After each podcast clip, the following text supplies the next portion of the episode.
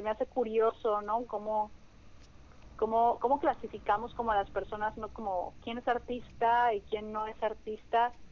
Yo creo que en ese caso la única labor del artista es ser sumamente sensible a todo, así, atento y sensible, atenta, atente, atento y muy, muy, muy sensible.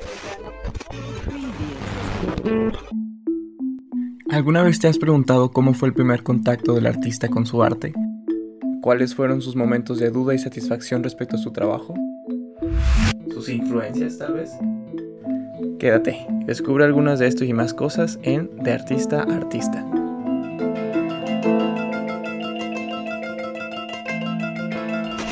Hola, hola y bienvenidos al episodio 26 de Artista Artista. Mi nombre es Oscar Mares. Muchas gracias por darle play a este episodio. El día de hoy me acompaña Ali Salguero. Ella es licenciada en Artes Escénicas, opción Danza Contemporánea por la Universidad de Sonora, intérprete interdisciplinaria y docente independiente. Ha impartido talleres en diversos estados de la República, así como clases magistrales y ponencias. Además de las obras académicas de la licenciatura, ha presentado su trabajo como intérprete y coreógrafe en múltiples festivales de circo y danza a nivel local y nacional, eh, además de incursionar en el teatro y la música. En este episodio platico con, Ali y nos comparte sobre su activismo también social y como artista en el fanzine o trans fanzine, así como también nos platica y nos comparte cómo pedir el material para crear nuestro propio hula, eh, el material que lo podemos pedir desde una ferretería entonces es un episodio muy muy interesante, estoy seguro que les va a gustar muchísimo. En este episodio también nos comparte la manera en la que se acerca a, la danza, al hula, su primera experiencia con el, con el hula en una reunión familiar. Y finalmente nos habla un poco sobre sus perspectivas y visiones acerca de la danza contemporánea. Les, recuerdo que pueden entrar al Instagram del podcast en arroba.artista.a.artista y ahí van a encontrar fotografías en las que pueden ver el trabajo de Ali Salguero. Hola Ali, bienvenida al podcast. ¿Cómo estás? Hola Oscar, bien, muchas gracias. Qué bueno, pues me alegra tenerte aquí en este, en este espacio. Mira, vamos a empezar con las, con las preguntas rápidas y pues ahí arrancamos, ¿va? Para que las personas que nos, que nos estén escuchando te conozcan un poco más. ¿Liste? Va. Perfecto. ¿Sabor de nieve favorito? Vainilla con chispas de chocolate. Mm, ok. ¿Y signo zodiacal? Escorpio. Escorpio. Eh, yo, yo, yo también. Este, ¿tienes mascotas? Adoptiva. Tengo una gata que no es mía, es de mi vecina, pero aquí se pasa la mayor parte del día y ya es más mía. ok. Eh, y, oye, Ali, ¿trabajas mejor de noche o de día? De día. Ok. Eh, ¿Un color que crees que te describa? Blanco. Ok. Eh, ¿es, ¿Es igual que tu color favorito? Mm, no. ¿Cuál es tu color favorito? Pues tengo como para usar yo, para ver. O sea, mm, no me gusta usar colores como en ropa ni... Ah, ok, ok. Cosas que me pongan en, mi cuerpo me gustan eh, negros, grises, blancos. Ok. acá pero para ver mi color, así color favorito, sería como salmón. Salmón. Oye, ok, ok, muy bien. Oye, Ali, si fueras un animal, ¿cuál serías? Sería un pulpo. Un pulpo. Se me hacen animales muy, muy místicos esos. El pulpo. Sí, Sí. ¿Y si fueras una planta? Un árbol de ceiba. Un árbol de ceiba. Oh, me encantan los árboles. Eh, una, compárteme una canción que no te canses de, de escuchar. Una canción que no me canse de escuchar es Heaven and Hell de Black Sabbath. Excelente. ¿Artista favorito? La neta que no tengo. Me gustan, me gustan obras, pero así un artista que diga todo lo que ha hecho esta persona me encanta, no, también como que no creo mucho en eso de, de los ídolos, no sé, me, gustan muchas obras, pero artista así de como de alguna disciplina en particular, no. Ah, ok. Me gusta mucho Gabriela De mi área, Gabriela Ciseña me inspira un montón, Carla Segovia. Ok. Compárteme algún placer culposo que tengas. Mi placer culposo es levantarme, desayunar y volverme a acostar. volverme a dormir después de desayunar. Oye, como que no se te olvida la, la parte healthy, ¿no? Es como que, ah, ok, que no, no, no mal pasarme. Pero seguir durmiendo. Ahora, qué interesante. Eh, oye, ¿y hábito ajeno que no, que no toleres? Un hábito ajeno que no tolere, el de escuchar entre comillas, el de cuando conversar, pero no que, la, que las personas no escuchen realmente o que escuchen nada más pensando en lo que ellas mismas van a decir a continuación, o sea, como escuchar sin, sin una intención de realmente entender. Oh, y la carrilla, el hábito de tirar carrilla como algo amistoso, eh, no, me gusta. o sea, yo lo llego a, hacer, pero solo con la gente que es así como muy íntima, pero cuando veo que la gente así es como un hábito el llevarse de carrilla y carrilla, no, no me gusta. Sí, es cierto, siento que es algo que no se debate lo suficiente, eso último. Bien, y a ver, a continuación recomiéndame eh, algún libro o película, Ali. Mm, película, mi película favorita es Barton Fink de los hermanos Cohen y libro, uno que acabo de leer, que se llama El hombre que fue jueves, de Chesterton, Gilbert Keith Chesterton. Muy bien. Eh, ¿Algún superpoder que te gustaría tener? Detener el tiempo. Eh, Pausar el tiempo. Algo, algo que pocas personas sepan de ti. Algo que pocas personas saben de mí es que amo cocinar y soy extremadamente controladora en la cocina. Wow. sí. Y Tengo un asunto ahí. Algo, bueno, una cualidad y ahora una cualidad que aprecias más en una persona. Es como lo, lo opuesto, yo creo, de, de, la, de lo que te contesté ahorita. Una cualidad que aprecio mucho es cuando las personas, o cuando yo noto que una persona escucha con atención auténtica, que de verdad escucha. Ok, muy bien. Y finalmente, ¿tu, tu pasatiempo favorito? Ver películas. Podría ver películas todo el día. Ok. Muy bien. Va, pues ahora... Pues no cuenta porque es el trabajo. Sí, sí, eso es, es como que, pues, no, sí, es cierto. De hecho, es, raro que me contesten como que... que Con lo mismo. Ajá, que el pasatiempo sea como que el trabajo o a lo que se dedique. Eh, a, continuación, sí, te pediría que me, que me hablaras un poco de ti, de dónde eres, eh, qué es lo que haces, así como una muy breve semblanza desde tu parte para arrancar. Bueno, yo mm, nací en Culiacán, pero como por azares del destino, porque toda mi familia es de aquí de Sonora, de, de, Obregón, de Guaymas, pero soy más de Hermosillo.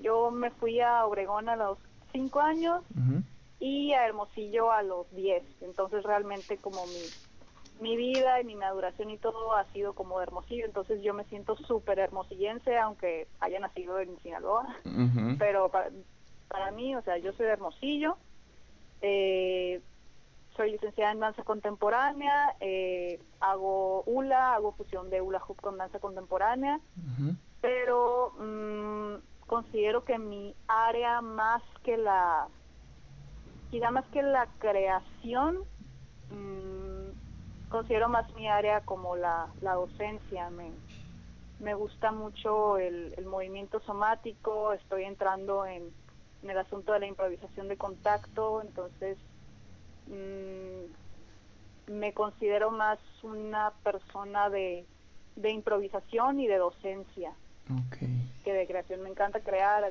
claro, hago cositas, pero es como mi, mi área y mi foco principal, la docencia. La docencia. Va, muy bien. Y Oye, Ali, este, compárteme cómo fue ese camino o ese primer acercamiento que tuviste a esta área a la, a la que te dedicas, ¿no? A la, a la danza y en particular también me gustaría saber cómo llegó el hula a, a tu vida.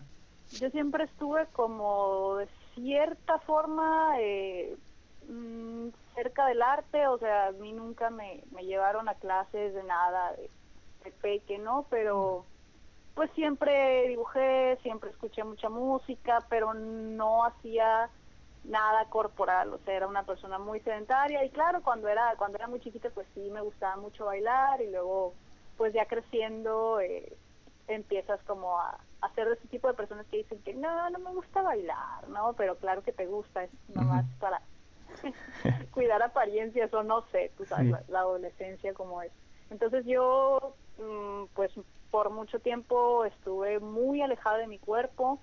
Eh, entré al CEDAR, que es pues una preparatoria artística, y ahí eh, pues me encontré un poquito con la danza, me encontré un poquito con el teatro, y de ahí fue cuando, cuando me empezó a llamar la atención. Y justo en esos años en los que empezaba a, encontrarme con mi cuerpo, eh, me tocó conocer el Lula de una de una prima que ahorita tengo muchos años que no la veo, pero pues toda la familia nos, nos reuníamos en, en Obregón en Navidad, así. Y mi prima llevó un hula que pues lo usaba como para hacer ejercicio nada más y me lo prestó, le empecé a dar, o sea, no sé, eso sí fue algo que se me quedó como en mi memoria corporal, yo creo que del kinder o no sé cuándo aprendí a como a darle en la cintura como lo básico, entonces lo agarré y fue así como inmediatamente y no podía parar, no pude pararme, o sea, esa visita que tuvimos familiar a, a Obregón me la pasé saliendo con el hula todas las mañanas, no, no sé, hubo algo ahí que me que me atrapó como en, en el hecho de moverme pues como era alguien que no que no lo hacía o que no se movía con conciencia el hecho de hacerlo por primera vez y con un con un objeto pues que te, que te da cuenta de, de, lo que pasa en el entorno cuando te mueves, ¿no? Con cierta conciencia. Te estás viendo en este objeto el reflejo de tus acciones, entonces el, el moverte tiene como una, una repercusión en lo real, en lo que puedes ver, entonces eso, no sé, para a mí me, a mí me enganchó. Entonces yo llegué a mi a Hermosillo ya de regreso de la, de la visita familiar y me hice de mis hulas, así de manguera de 10 pesos de la ferretería, y los llevaba a la escuela, los traía a todas partes.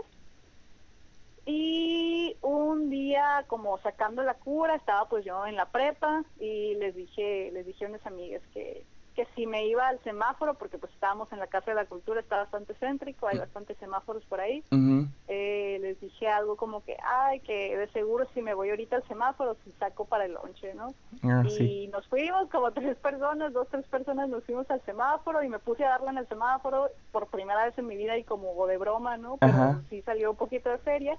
Wow. Pasó Lidia Ramírez, justo cuando estaba yo haciendo mi tontería que según yo ahí iba a quedar, pasó Lidia Ramírez que eh, ahorita eh, está como volviendo a Lula, pero también estuvo rato un poco lejos de, de, la, de la escena, pero en ese entonces era de las personas eh, que más le daban, que estaban más centradas en el Lula y en el mundo del malabar.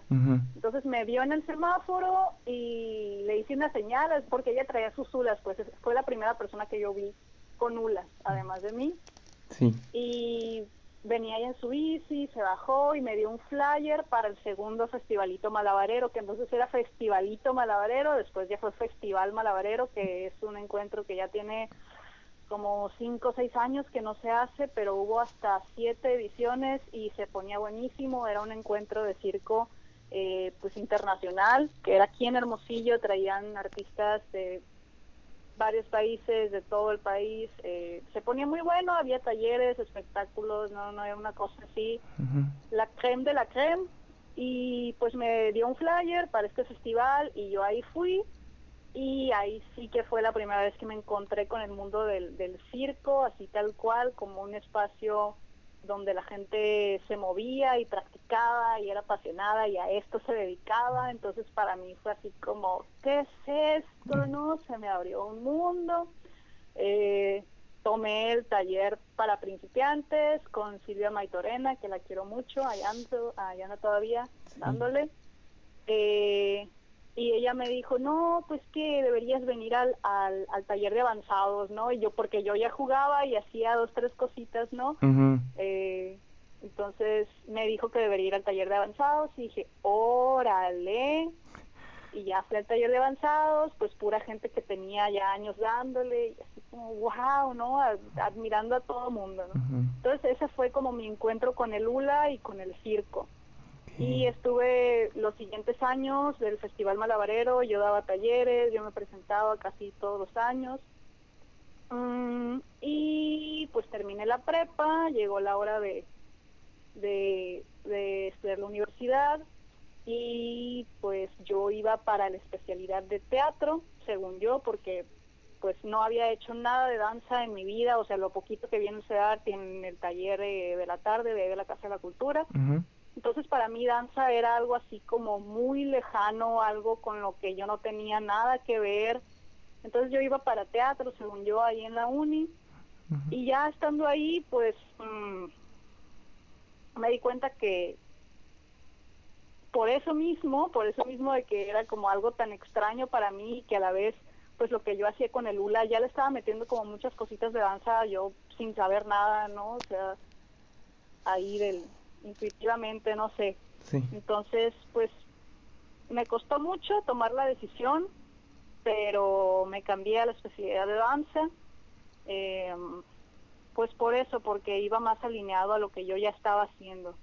Eh, y sí, me, me costó mucho porque toda la gente pues ya tenía como más experiencia y todo y yo era así de las peorcitas del salón. Pero, uh, no, no sé qué hubiera sido de mí sin ello. Y pues ahí mismo en la carrera, tanto en actuación como en danza, eh, pues junto con el entrenamiento técnico tenemos muchas veces exploraciones, ¿no? Que son más eh, un asunto somático. Y para mí eso fue lo que me explotó la mente, así que en esas exploraciones fue donde realmente eh, empecé a sentir mi cuerpo, empecé a entender mi cuerpo. Y justo cuando hablé con, con Abigail Núñez, que era mi maestra en ese entonces, eh, mi tutora creo también, le dije que me interesaba mucho eh, cambiarme a la especialidad de danza porque me interesaba mucho el movimiento somático. Y pues saliendo de la carrera fue lo que empecé a, a perseguir, a, ir a encuentros, a tomar clases de, de movimiento somático, de improvisación de contacto. Y pues así, Así fue la cosa, del, del no hacer nada al circo y del circo a la danza y de la danza a, lo somático y a lo... De verdad que se me hace un, camino muy interesante, o sea, la manera en la que llegaste a, pues, a estas distintas etapas, ¿no? De, tu proceso de, formativo. Defíneme eh, esto, estas, esta área el movimiento somático y la improvisación de contacto para las personas que nos están escuchando? ¿Qué, qué, es, qué son ambas? Eh, pues el movimiento somático, a diferencia de la danza, en un concepto como estricto o difundido, eh, se diferencia de esta en que no se busca llegar a una forma, sino que se parte de las sensaciones internas. Entonces no estamos buscando alcanzar algo, sino que es eh, más un proceso introspectivo y eh, en ese proceso ya ves qué es lo que pasa, qué es lo que sale, qué es lo que necesita tu cuerpo, cómo se mueve tu cuerpo, qué siente, qué le gusta, qué le disgusta. Entonces, es como un poco inversa. Ah, eh, es una cosa más interna, personal, de introspección, eh, y uf, pasan cosas loquísimas. Y la improvisación de contacto es una forma de danza contemporánea que es improvisada, como el nombre lo dice, y como el nombre lo dice también, se basa en el contacto entre dos o más cuerpos. O sea, la base para la improvisación de contacto es qué pasa cuando se comparten dos, eh, los pesos de dos cuerpos en un solo eje o el contacto de los, de los tejidos, como el contacto de la piel, de los músculos eh, de los huesos, cómo, cómo creas estructuras y apoyos con esta, esta combinación de, de, más cuerpos.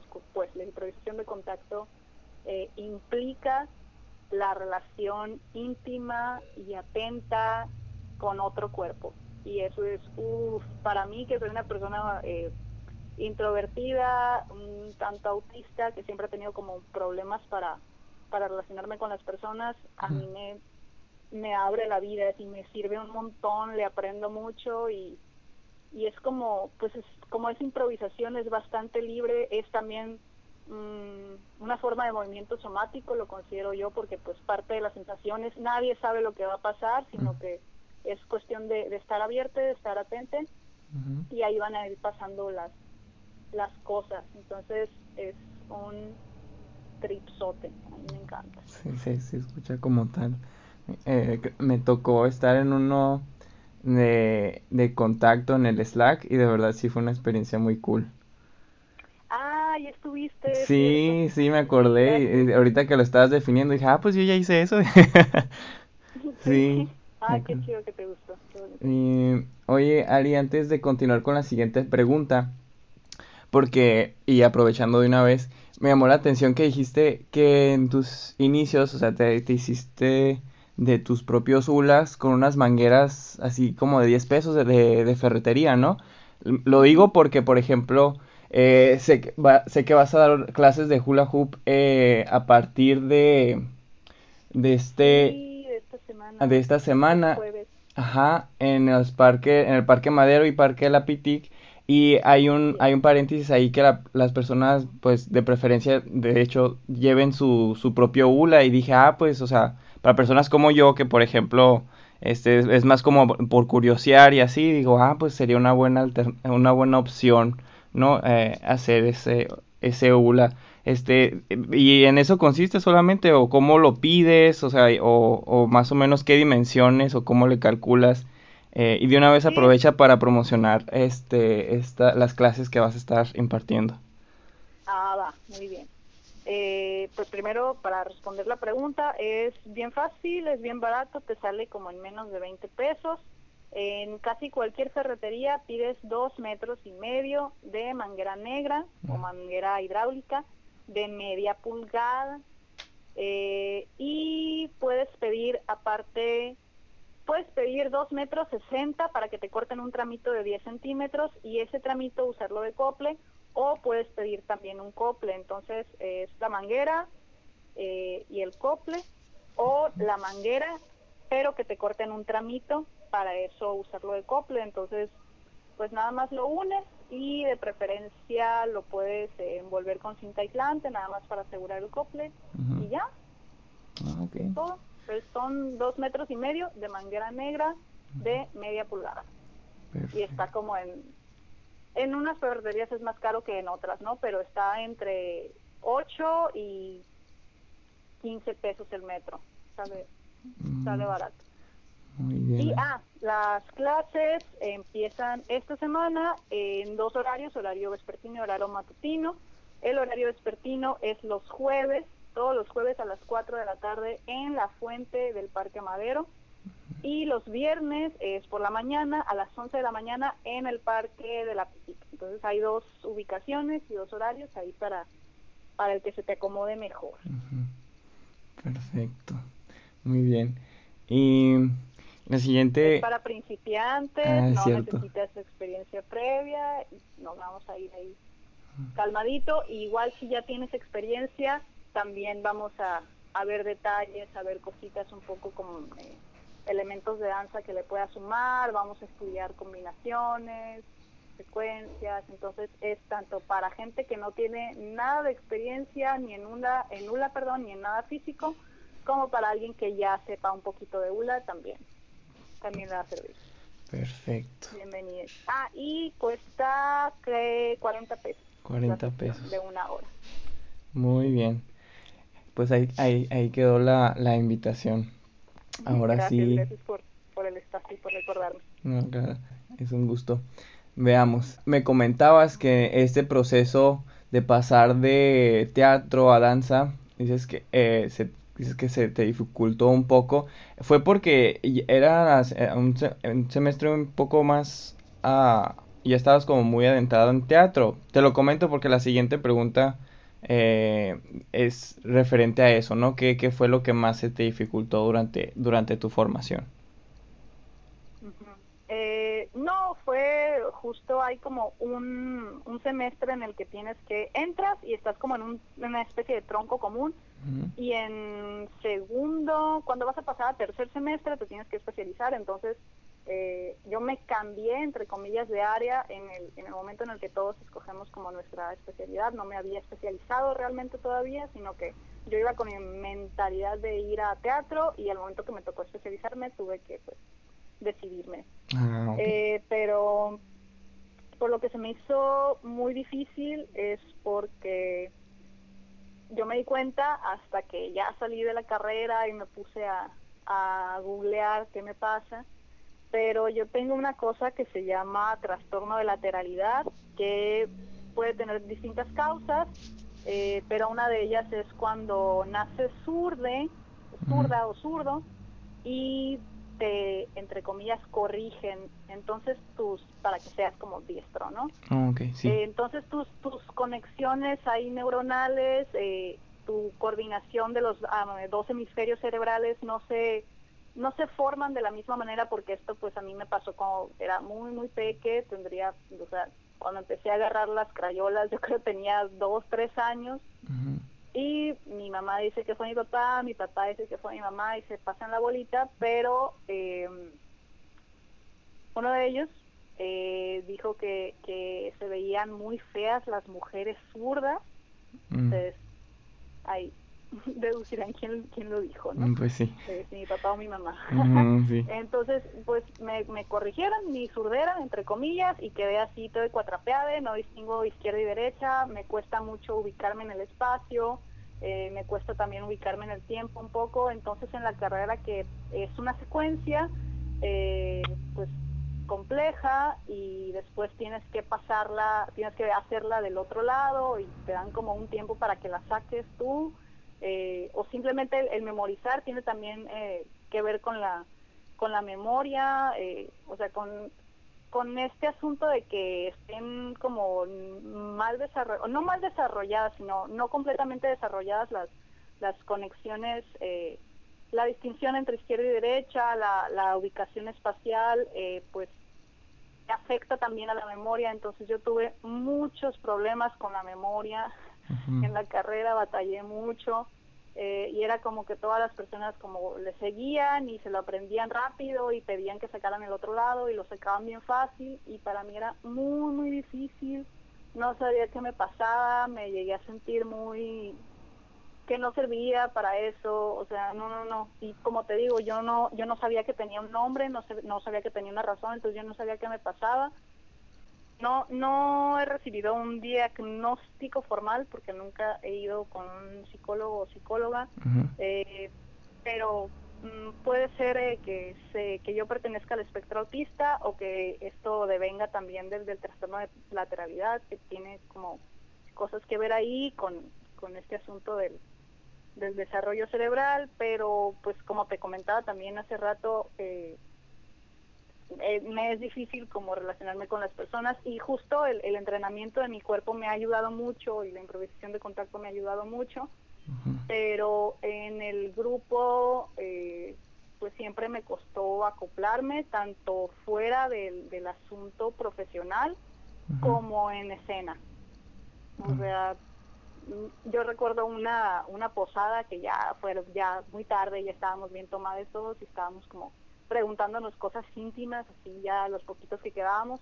Me preguntaron a mí, oye, ¿por qué, ¿por qué te es tan difícil eh, como estar con el grupo? Y no le supe contestar, o sea, no sé, o sea, hasta mi grupo lo notaba, pues había algo ahí conmigo que no me, no sé, se me dificultaba como estar, para empezar, estar en el espacio y después pues compartir ese espacio con otros cuerpos, o sea, yo empecé a, a explorar eso y a deconstruir eso y aprender eso hasta que ya salí de la carrera, eh, hasta que ya empecé a, a practicar la improvisación de contacto, por ejemplo, pero en, en la carrera así mm, me costó mucho, me costó mucho la memoria y me costó mucho eh, estar con el grupo, como conectar.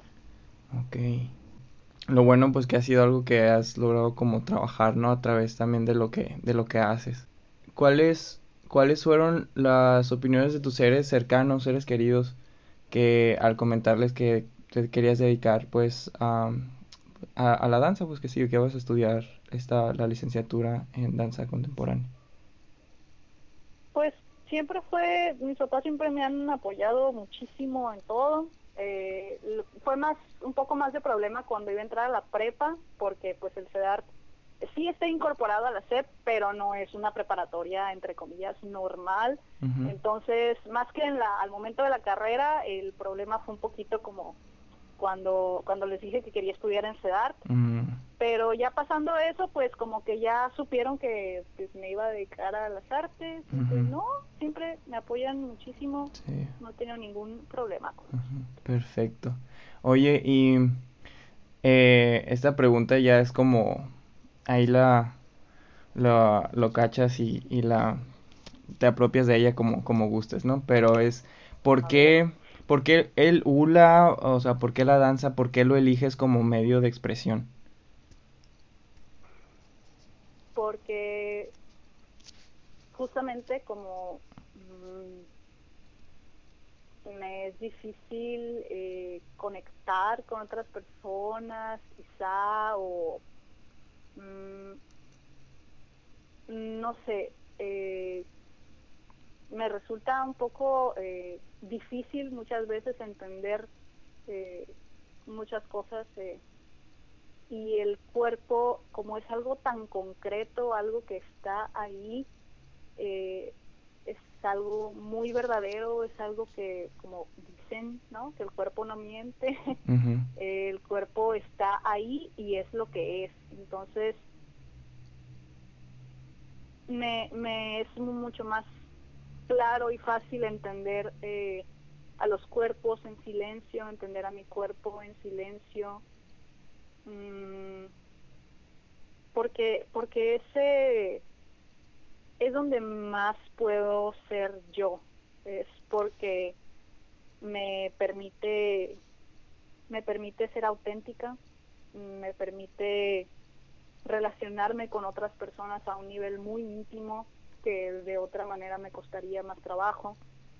Mm, y porque me conecta con mi vulnerabilidad, porque como que siempre estamos eh, o nos educan para eh, pensarnos como que nosotros podemos hacer todo y somos súper fuertes y todo lo hacemos bien, pero al momento de trabajar con el cuerpo, o sea, ahí está todo y te pones frente a otra persona y estás completamente vulnerable ante estos otros ojos, eh, estás transparente, no, no hay para dónde hacerte, o sea, para mí es como el movimiento es un es una oportunidad para ser así totalmente y con todo lo que eres y todo lo que no eres es como algo total. ¿Cómo estimulas tu creatividad?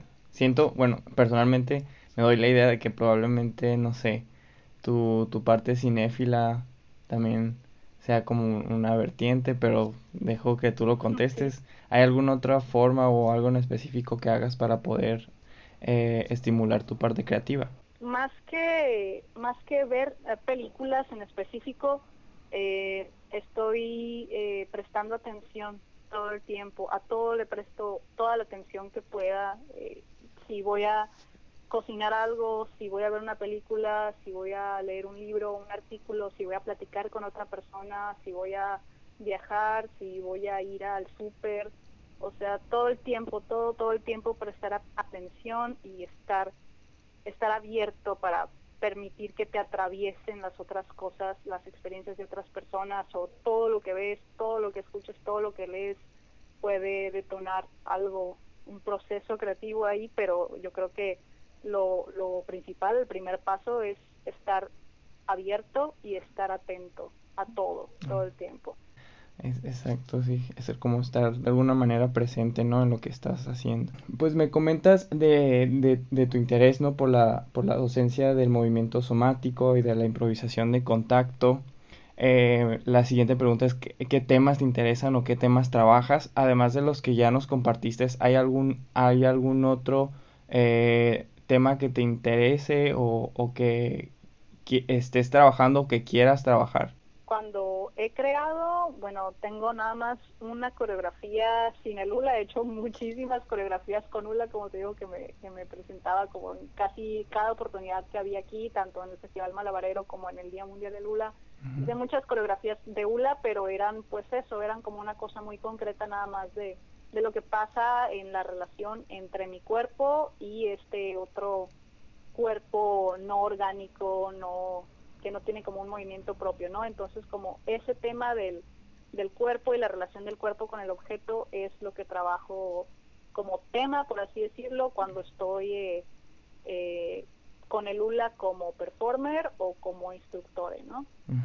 Em, pero como te digo que es Mm, mi área más, eh, donde más trabajo, donde más eh, ejercito mi, mi quehacer, eh, que considero yo es, es la docencia y la improvisación, mm, que considero que el enseñar es, es un trabajo creativo también. los temas que me interesan es pues la, la vulnerabilidad, la, la autenticidad, este, este asunto de la, de la introspección eh, y en general en todo lo que hago, en, en, las clases que doy o en lo que bailo eh, o en lo que coreografío, coreografeo eh, o en el activismo, por ahí un poco. el anarquismo entendido como estas nuevas formas de relacionarnos desde el estar ahí, desde el estar atento, desde el, apoyarnos, desde la empatía, desde la sensibilidad.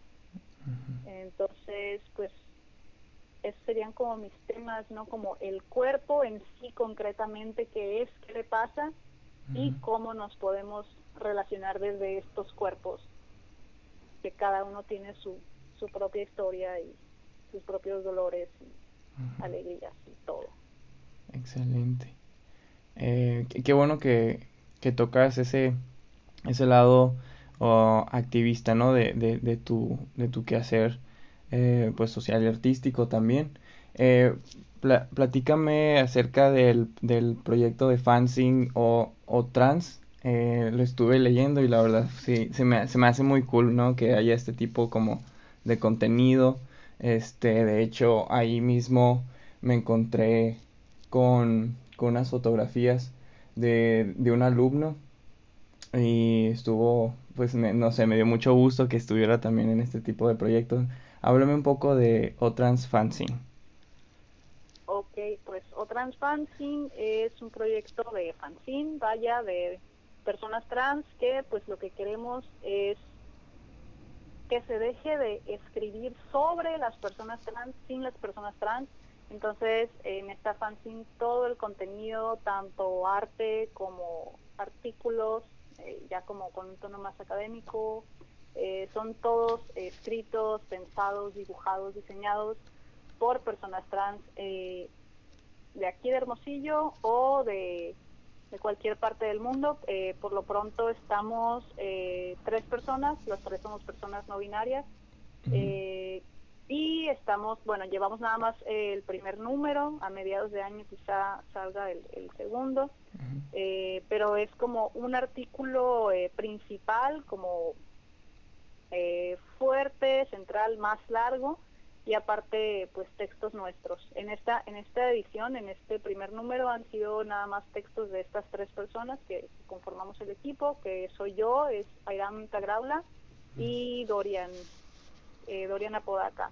Se trata de no solo de lo de lo trans en sí, o sea, no es como contenido eh, introductorio o educativo en el sentido que no vamos a hablar como de los conceptos básicos de sexualidad y género, sino que eh, es eh, lo que tratamos de hacer también es vincular esta esta lucha con todas las otras luchas sociales, con el antirracismo, con el anticapitalismo, con el la decolonialidad, con el anarquismo. Entonces, eh, creemos que es una es una una lucha social por la liberación en todos los ámbitos y que una no puede desvincularse de la otra.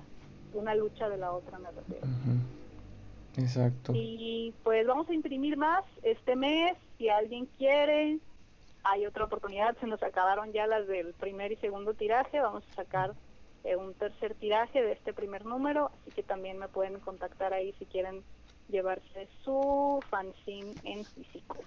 Sí, de verdad lo... 50 pesitos, Lo recomiendo, de hecho aquí lo estoy lo estoy ojeando y... Ay, sí, tú nos compraste una, muchas gracias. Sí, y, y sí, y, y claro, de hecho el, la primera parte como introductoria que, que está, pues, que ocupa la mayor parte del número fue, a mí se me hizo muy cool, o sea, está todo subrayado porque, no sé, fue, fue una manera de conocer un aspecto este, general eh, de la aproximación de, de, lo que maneja el, el, el pero también me gustó mucho que, que me enteré más o menos de en dónde, dónde está pues la comunidad local, ¿no? Dónde estamos parados ahorita actualmente respecto al tema eh, en las últimas páginas del fanzine y fue, la verdad, fue como un, fue una manera pues grata, eh, o sea, de, de, enterarme y de, alguna manera pues decirme, wow, o sea, qué, qué chingón que esté, que esté,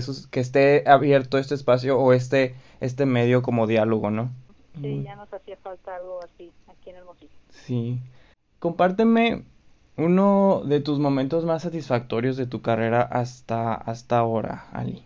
O sea, hay, hay momentitos y hay como momentotes más concretos, una cosa que no llegó a concretarse, pero que fue así como, órale, me causó mucha satisfacción, aunque no lo pude concretar, eh, fue que me invitaron a dar clases en la escuela de circo de Israel, pero pues estaba ah. yo en la carrera todavía, no tenía ni pasaporte, pues no manches, ir a Israel es una cosa así como muy, muy lejana para mí, menos vivir allá, entonces fue como Uy, pues muchísimas gracias, me honra un montón la invitación, pero pues no lo puedo hacer ahorita, ¿no?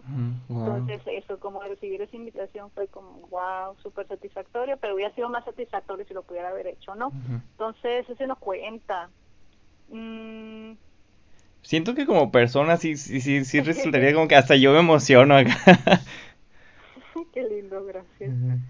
Sí, pues, pero algo que me causó mucha, mucha satisfacción fue ahora en, en octubre del año pasado, recién pasado, eh, que vino, vino acá Hermosillo Lucía Braza, que es una maestra y bailarina argentina maravillosa que yo la adoro con todo mi corazón. Y pues algo muy satisfactorio fue que pude pasar 20 días viviendo con ella, teniendo una especie de residencia nada más nosotros dos bailando todos los días y que pudimos eh, hacer una función de danza, la primera función de danza en medio de la pandemia, esto fue a finales de octubre del 2020. Y pues eso, ¿no? Como haber conocido a, alguien que yo la conocí en el Encuentro Nacional de Improvisación de Contacto en agosto. Y pues lo que me trajo mucha satisfacción fue como haber podido concretar esa, esa visita suya y pues todo todo lo que pasó en esos días, como todo lo que aprendí, lo que aprendimos una de la otra, eh, y haber podido como armar así de la nada una presentación de danza, ¿no? Porque ni siquiera lo teníamos pensado, sino que estar entrenando todos los días, yo le dije como, oye, ¿no se te antoja como presentar algo? Y ya, pues sí, bueno, y pedimos espacio ahí en Casa Madrid y se armó y fue gente y salió bien, salió bien. O sea, como el poder haber eh, armado algo así de así de improvisado literalmente porque fue una, una obra de improvisación. Eh, estuvimos ahí, nos pusimos como, justo como te hablaba hace rato, que es como las cosas que me interesan del cuerpo ahí bruto, vacío, así como viene, así como está. O sea, eso hicimos. Fue algo como súper eh, de nosotros, muy, muy íntimo y muy, muy orgánico. O sea, así salió de, en una semanita, ¿no?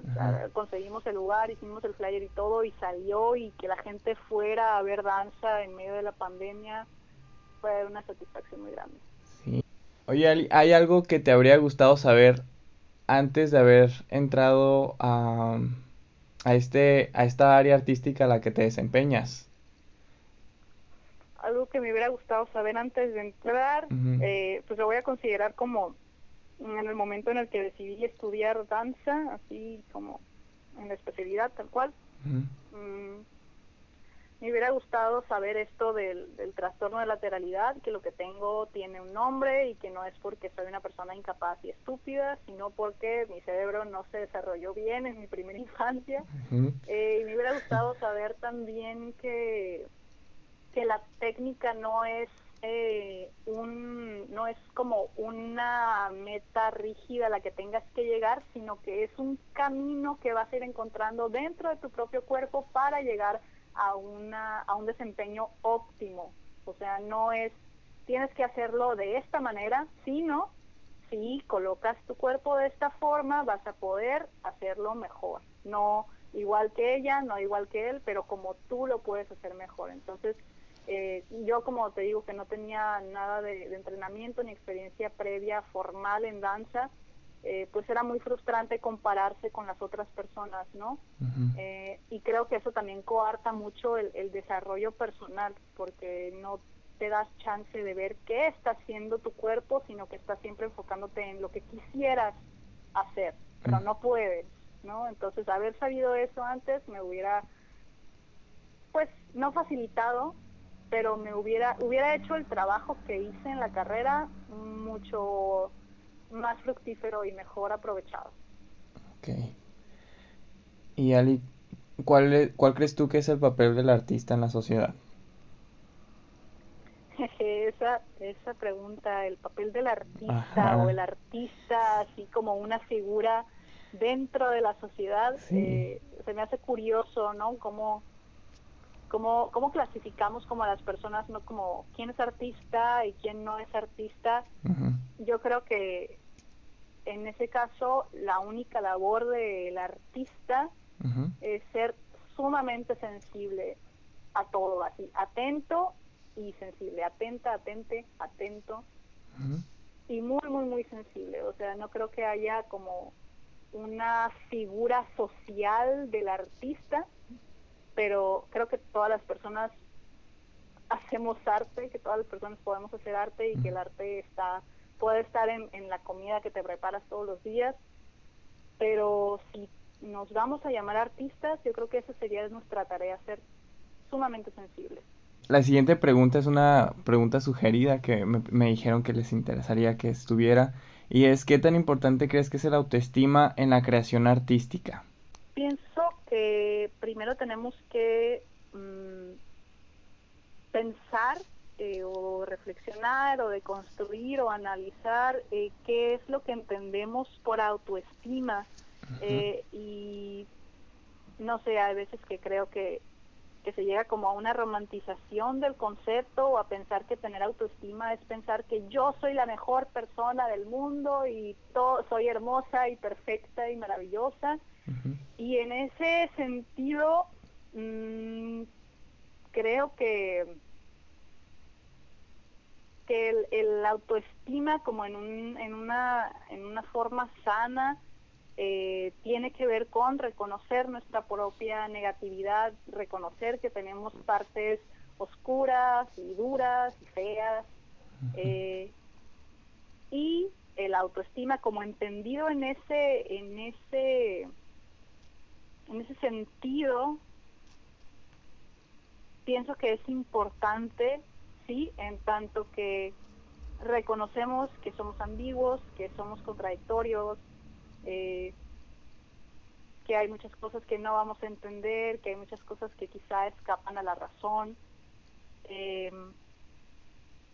y pues no pienso que uno tenga que tener la mejor relación con su propio yo para poder crear eh, una buena obra artística. Creo que podemos ser personas con muchos conflictos y muchos problemas y hacer buen arte. Creo que es parte de, incluso.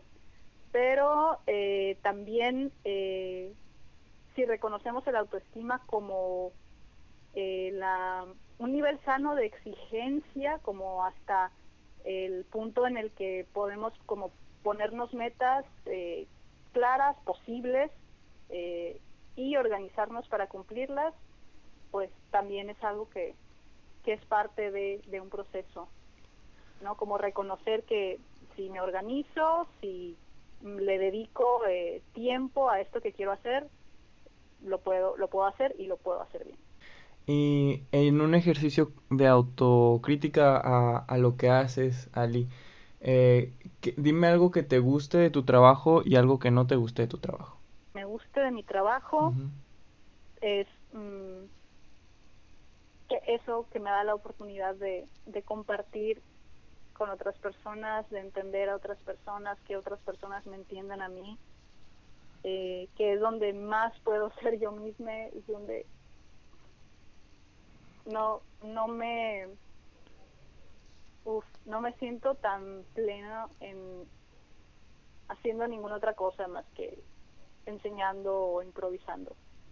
Y lo que no me gusta de mi trabajo es que requiere condiciones muy específicas, no siempre, ¿no? Eh, pero, por ejemplo, para dar clases de danza contemporánea no lo puedo hacer en una plaza donde el piso es duro y áspero, mm. eh, no lo puedo hacer en, un espacio abierto donde pues aquí en Hermosillo no puedes hacer nada de las 11 de la mañana a las 5 de la tarde. Mm. Eh, necesitas tener, eh, pues en muchas ocasiones, en otras no, pero es como preferente tener música. Entonces son como muchas, muchas eh, condiciones especiales que se tienen que reunir antes de que puedas dar una buena clase, por ejemplo. O sea, el hecho de que, o para entrenar, o sea, aquí yo en mi casa, en mi cuarto, no puedo entrenar porque físicamente no tengo espacio, no me da. Entonces, eso, ¿no? Como que requiera tantas tantas condiciones específicas para, para hacerse.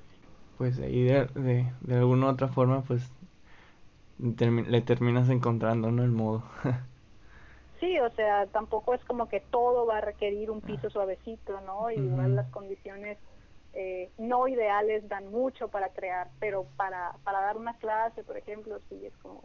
Ahorita es con lo que estoy batallando, pues, que yo aquí en mi casa no puedo dar clases en línea y es así como la única forma de, de trabajar ahorita y pues sí, es frustrante y es difícil. Ali, para, para ti, ¿qué, ¿qué es el éxito?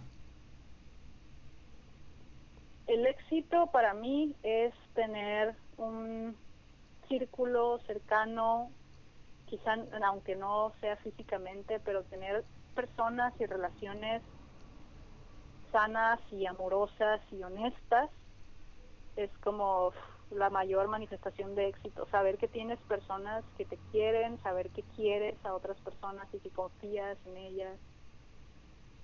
Para mí como eso, tener un un círculo de soporte, un círculo de, de confianza, personas a quienes querer, a quienes escuchar. Eh, comer bien, porque pues necesitamos comer, entonces yo no me imagino como mi vida sin comer, entonces para mí el éxito es comer sano, comer lo suficiente y comer rico. Y pues viajar de lo que de lo que hago, si yo puedo, bueno, viajar más, eh, salir del país, por ejemplo, sí, ya he viajado con mi trabajo, pero nunca he salido del país con mi trabajo, entonces para mí eso sería también como una, una manifestación de, éxito, de que lo que hago está chido, ¿no? Que me permita viajar a otros lugares con lo que hago. Qué bonito. Ali, menciona algo alguna referencia, eso también la dejo abierto, ya sea película, obra, pintura, artista, libro, que las personas que nos están escuchando puedan como recurrir por, para darse como un chapuzón de lo que, de, de esta área a la que tú te dedicas.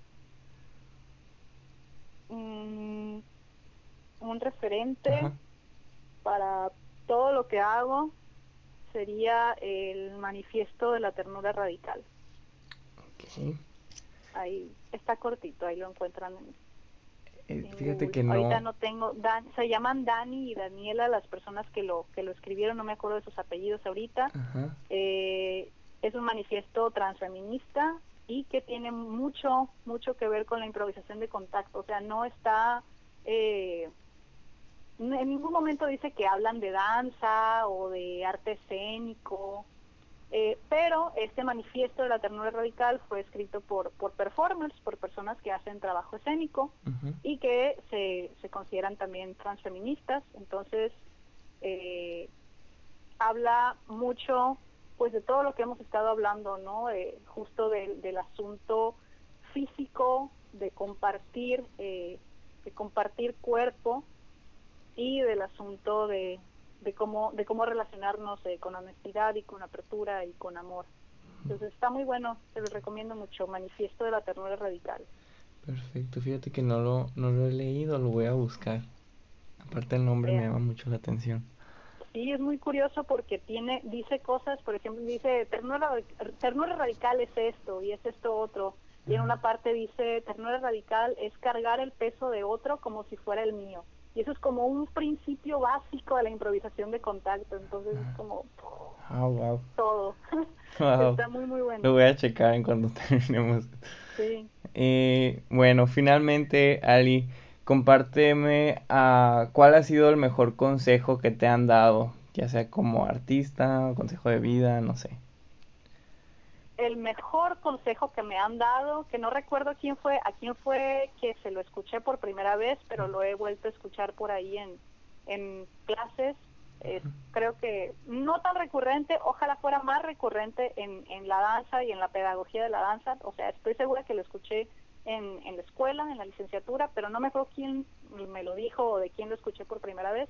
Pero el mejor consejo que me han dado es lo que te sirva, tómalo y lo que no, tíralo, ignóralo, porque, o sea, eh, no te va a servir algo que no entiendes o con lo que no resuenas, no te va a aportar nada, te va a confundir, te va a hacer bolas y va a obstaculizar el desarrollo de eso con lo que sí resuenas, eso que sí entiendes. Entonces, en una instrucción o en un mm, en una tarea o en un diálogo o en una crítica que te hagan, toma lo que te funcione y lo que sientes que no te funciona, que no te sirve, hazlo un lado. Y creo que aplica para todo. Sí, definitivamente. Excelente, pues. Muchísimas, muchísimas gracias, Ali, por, por estar en este espacio, por compartir estas, estas anécdotas, tu experiencia, tus perspectivas. La verdad lo aprecio, lo aprecio mucho, mucho fue un gusto, Oscar. Muchas gracias a ti por la iniciativa. Veo que estás entrevistando a mucha gente por acá y es un trabajo bien chingón el que estás haciendo y te lo agradecemos mucho y te agradezco mucho la, la invitación también. Un abrazote. Esa fue la charla que tuve con Alice Salguero. Espero que les haya gustado mucho. Yo me la pasé muy bien conversando con, con ella. Y pues les recuerdo que esta semana es miércoles de capítulo comentado de nuestra lectura conjunta Piensa como un artista de Will Gomberts. Así que nos estaremos escuchando el miércoles. Nos vemos. Hasta la próxima.